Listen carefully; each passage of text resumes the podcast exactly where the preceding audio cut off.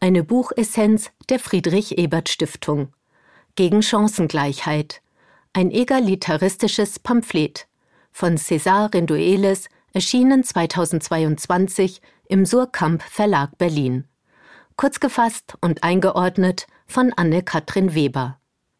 Buchessenz. Kernaussagen. Die Idee der Chancengleichheit ist kein Mittel, um mehr Gleichheit zu erzeugen. Die gegenwärtige Bildungsideologie ist ein neoliberales Konstrukt, mit dem verschleiert werden soll, wie es um die Gleichheit als umfassendes gesellschaftspolitisches Projekt eigentlich steht, nämlich schlecht. Wir brauchen daher eine radikale egalitäre Vision, nicht nur für den Bildungssektor, sondern für unser gesamtes Leben. Ziel muss es sein, die zunehmende Individualisierung zu stoppen und stattdessen unser politisches Handeln stärker entlang kollektiver Verantwortung, Planung und Teilhabe zu orientieren. Einordnung aus Sicht der sozialen Demokratie. Die Anliegen von Arbeiterinnen sind im Kapitalismus kaum repräsentiert. Stattdessen befördert die Wettbewerbsmaxime politischen Klassizismus, soziale Ungleichheit und wirtschaftlichen Machtmissbrauch der Eliten und damit den Verfall der Demokratie.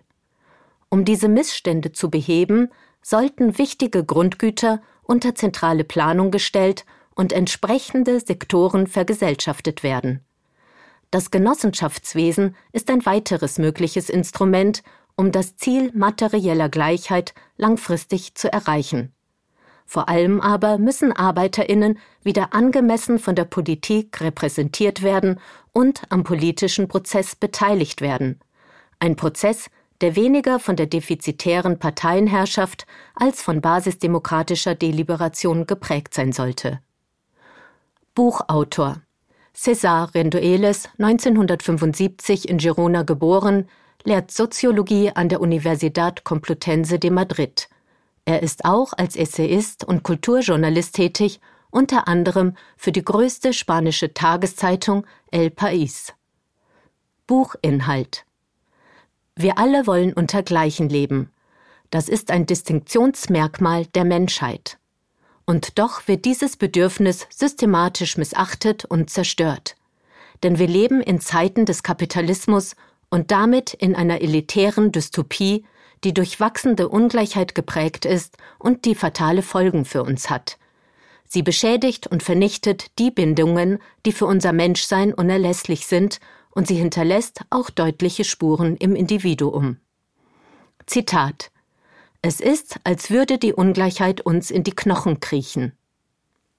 Das Bedürfnis, als Gleiche zusammenzuleben, ist dabei als kollektives Ziel an sich zu verstehen, das aber auch das Wesen der Demokratie ausmacht.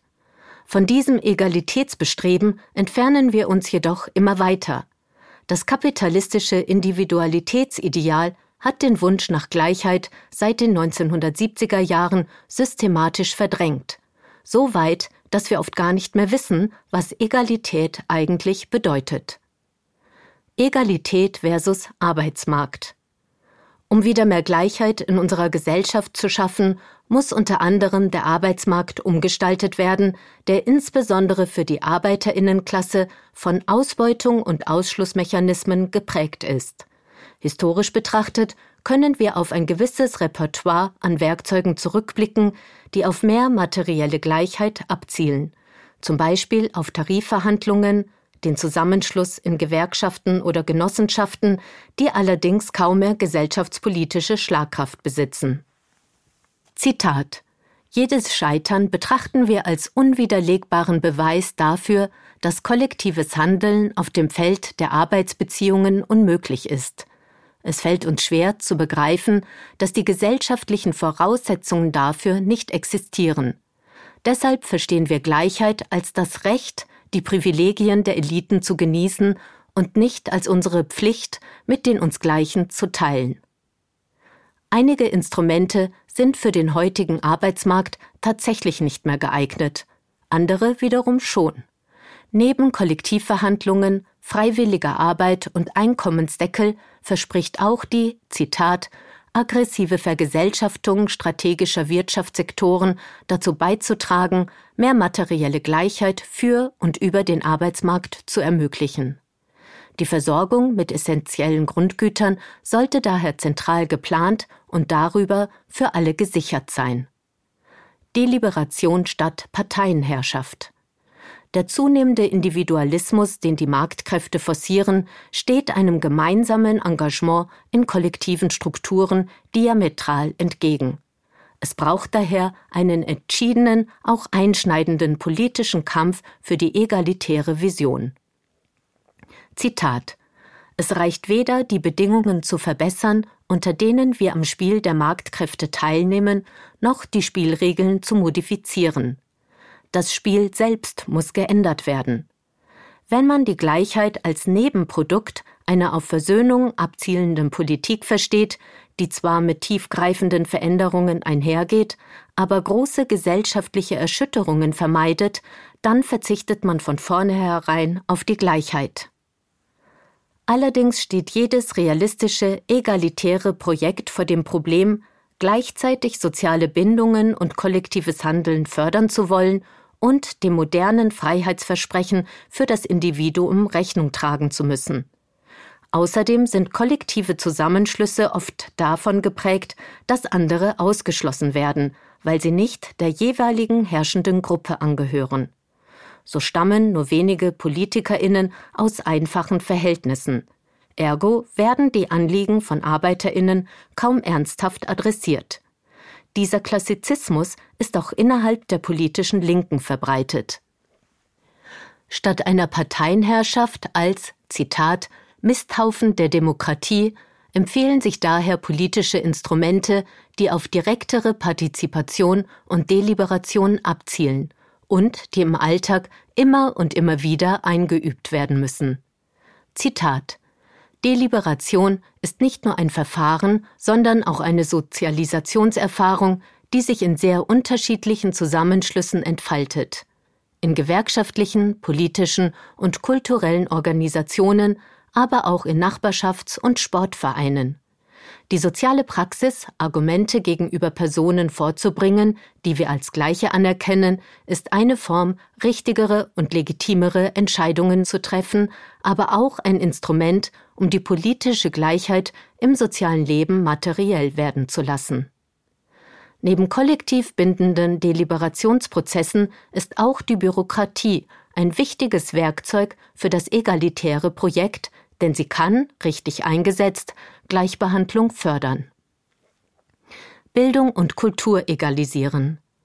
Die Hoffnung auf eine egalitäre Zukunft wird oft auf den Bildungssektor projiziert.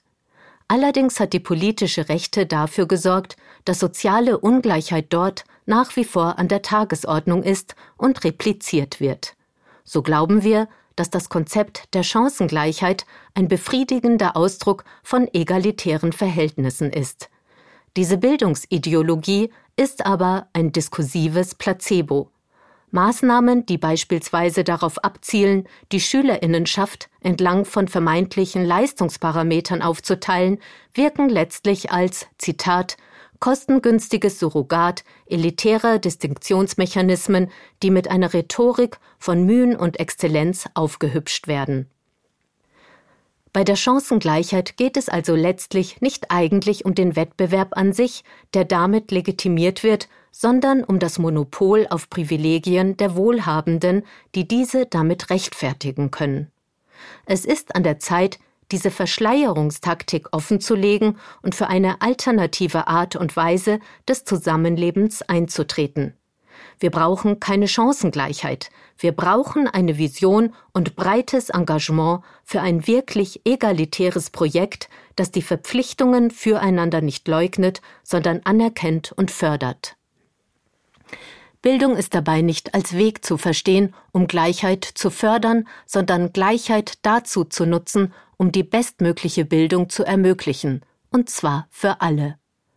Aber nicht nur die Bildungseinrichtungen sind zu demokratisieren und egalisieren, sondern auch der Kulturbetrieb, in dem seit jeher kollaborative Praktiken gelebt werden. Zitat Wir machen Musik, damit andere die hören können.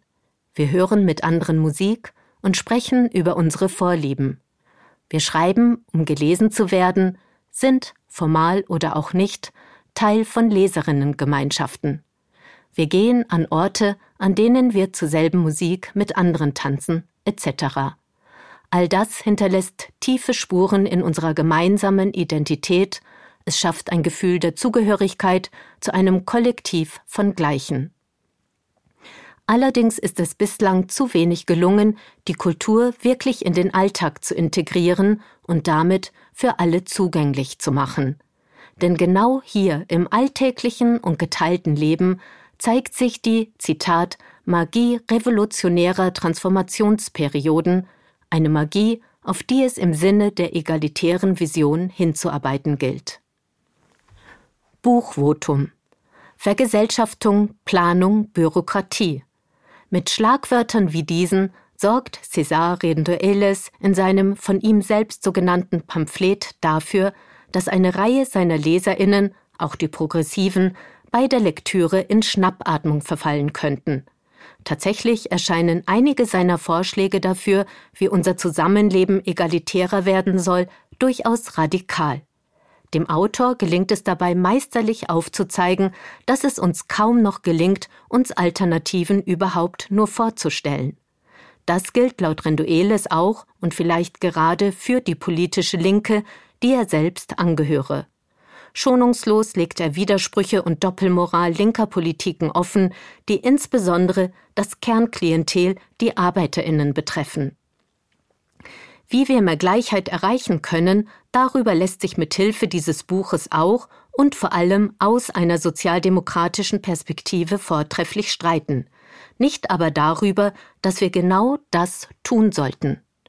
Denn im Grunde ist das, was der spanische Soziologe mit seiner durchaus polarisierenden und mit scharfer Feder geschriebenen, aber sehr lesens- und denkwerten Vision einer egalitären Welt anregt, eigentlich gar nicht so extrem dass wir uns nämlich auf unser Gebundensein besinnen, also darauf, dass wir Verantwortung und Verpflichtung gegenüber anderen haben und dass die Bedürfnisse und Anliegen aller in einer Demokratie gleiches Gewicht haben sollten.